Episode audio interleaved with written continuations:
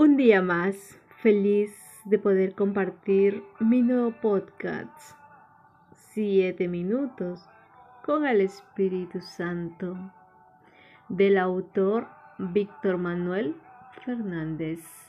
En este maravilloso día vamos a invocar la presencia del Espíritu Santo para que nos llene con su luz y siempre, siempre nos guíe por el camino correcto.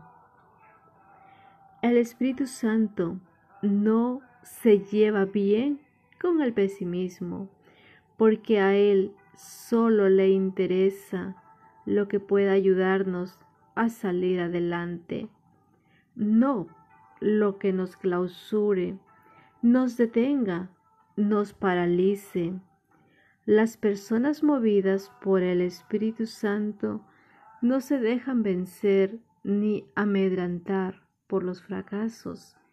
Tampoco bajan los brazos cuando escuchan opiniones melancólicas, negativas y pesimistas.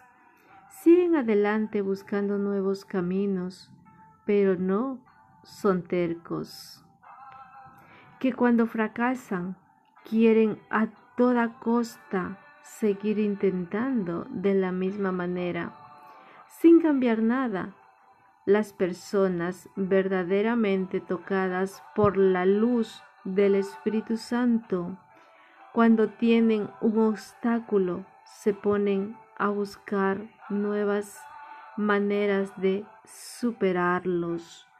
Consultan, investigan, aceptan los cambios que haya que hacer, intentan aprender lo que no saben de esa manera se desarrollaron algunos genios, como por ejemplo Einstein lo consideraban un loco soñador que inventaba ideas fantasiosas, pero finalmente con astucia y creatividad logró ver que su, teoría era seria. A Edison lo consideraban un corto de mente. La primera vez que Elvis Presley se presentó a probar su voz, los especialistas en canto le dijeron que se dedicara a ser camionero.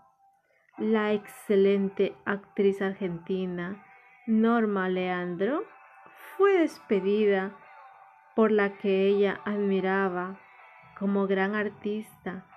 Sin embargo, ellos sabían que tenían algo para ofrecer y aceptaron cambiar muchas cosas y modificar sus proyectos para ir creciendo poco a poco, para aprender a llegar a los demás y de esa manera le regalaron al mundo algo que vale la pena. Dejemos que el Espíritu Santo nos enseñe a salir adelante sin desgastarnos inútilmente en el pesimismo y en los lamentos.